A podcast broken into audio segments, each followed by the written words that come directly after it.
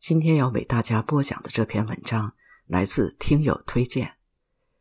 文章的作者是陈独守，文章的标题是“无法复制的当代知识分子标本”。事实上，这篇文章是作者对自己新出版的著作《故国人民有所思：一九四九年后知识分子思想改造侧影》出版所做的说明。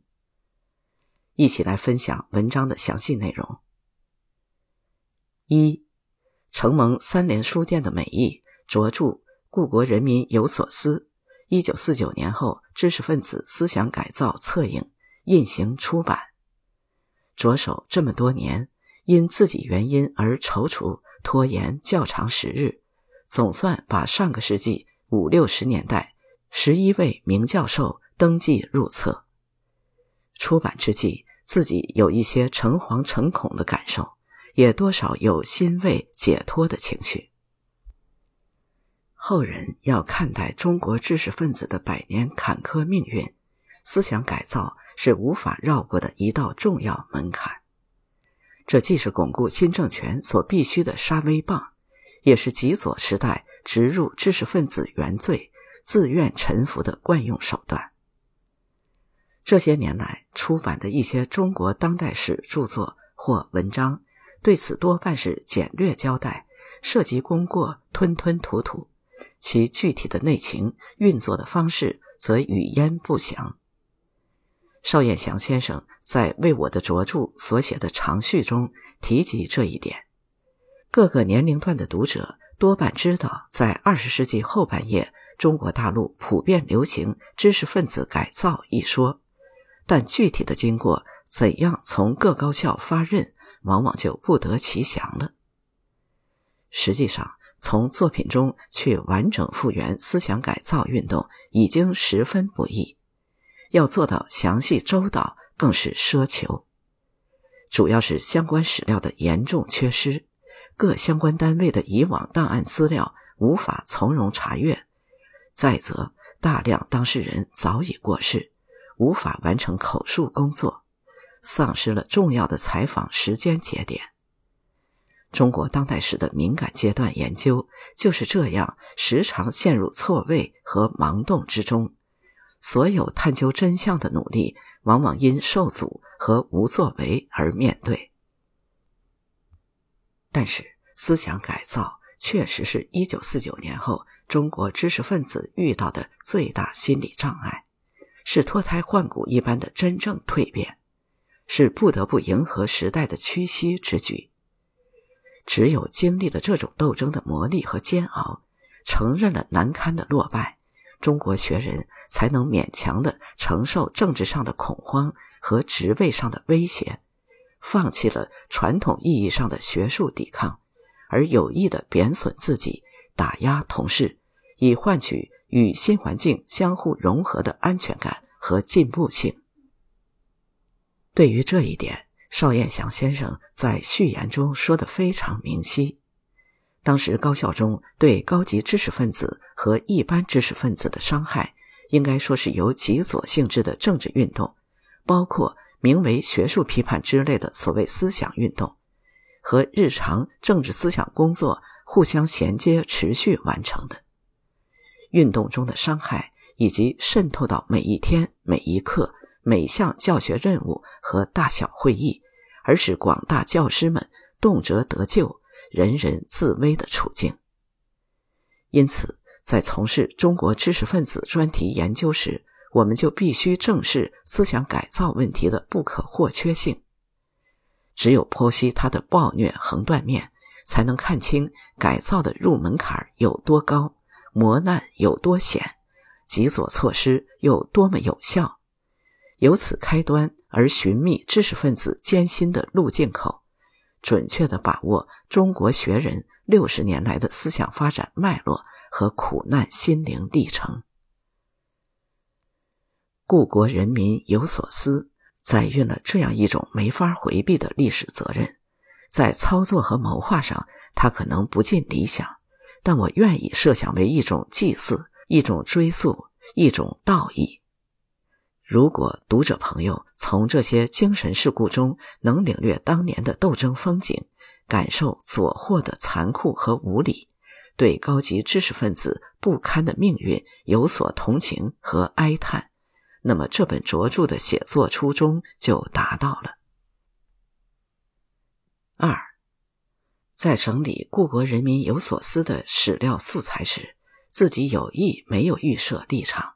没有强烈的先入为主观念，也没有受规定口径的左右。我只想跟随着史料的本意，顺着历史弯曲的河道漂浮，尽量让史料本身去发声、去表达。贴着档案原件描摹，保持一种严谨平实的史料风格，应该是自己写作的坚定原则，也是写作的难得福分。梳理素材之中，反复缠绕的是：近代以来，中国知识分子为何一步步落入思想深渊？精英整体在政治打压下愈发懦弱，计较过多的得失，缺少应有的担当。这本书着眼于这样一个残酷的事实：思想改造的威力促使知识分子自觉转向，在公众场合，在内心深处。一遍遍批判和谴责自己的出身、动机及言行，就像被恶魔诅咒一般，整体落入平庸和退化，发不出自己独立的声音，丢失思考的本能，被迫自污，在强力改造世界观的同时，解除了原有的思想武装。这种集体污损的成建制行为。应该是上世纪世界范围内令人瞩目的学界重大现象，是中国学人心灵最为晦暗、无以追悔的特殊历史产物。书中展现了十一位著名教授在天子脚下、台风眼中的生存境遇，突出的是中国教育、中国文化的悲剧。此次有意以北大教授为主体，共九位。配以北师大校长陈桓和农业大学蔡旭教授，主要是考虑北大充足的标本意义。其运动形式不仅浓缩了诸多的高校特点，而且它往往首当其冲，领全市及全国运动之先。把一个具体单位的政治运动写透，让撰主们东突西窜、狼狈之中呈现复杂的斗争形态。学校内外的几个重要代表性人物，比如康生、陆定一、陆平等相关领导，可以时而穿插其间，成为运动执行的关键手，成为隐性的穿线人。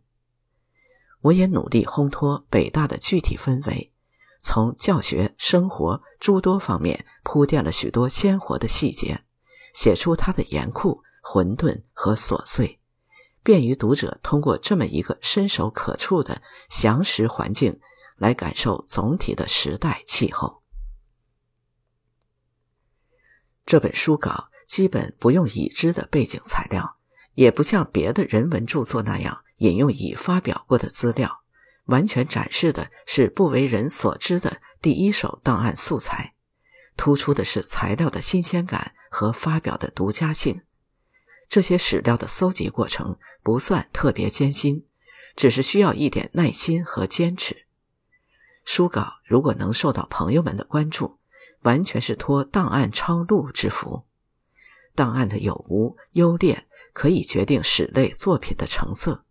只是期待日后的档案开放程度能逐步提高，希望有更多的研究者多多利用档案宝库。三。十一位撰主各有特点，他们在思想改造中的表现有统一性，也有差异性。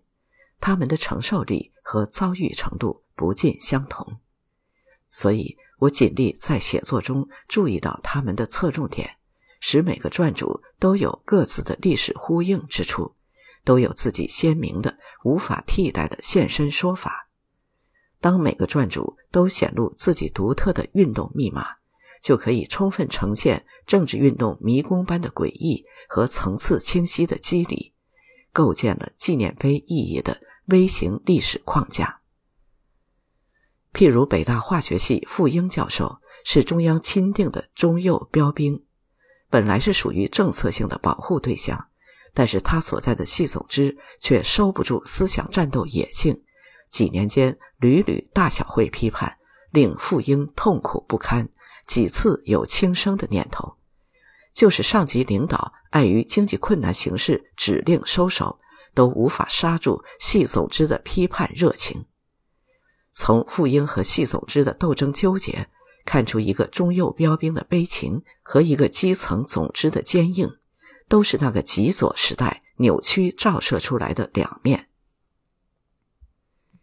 冯友兰和贺林均是北大哲学系名闻天下的教授。他们两人全方位的经历了长时段的磨难，永远无法解除几乎响彻大半生的思想警报。尤其是冯友兰起伏不平的哀斗遭遇，浓缩了强迫改造旧式教授的所有例证。我在他们身上注入了深切的同情和悲叹。在写完冯友兰一文时，我忍不住写下这样一段话作为结尾。在政治风暴眼中，冯友兰是无处遁藏、无依是处。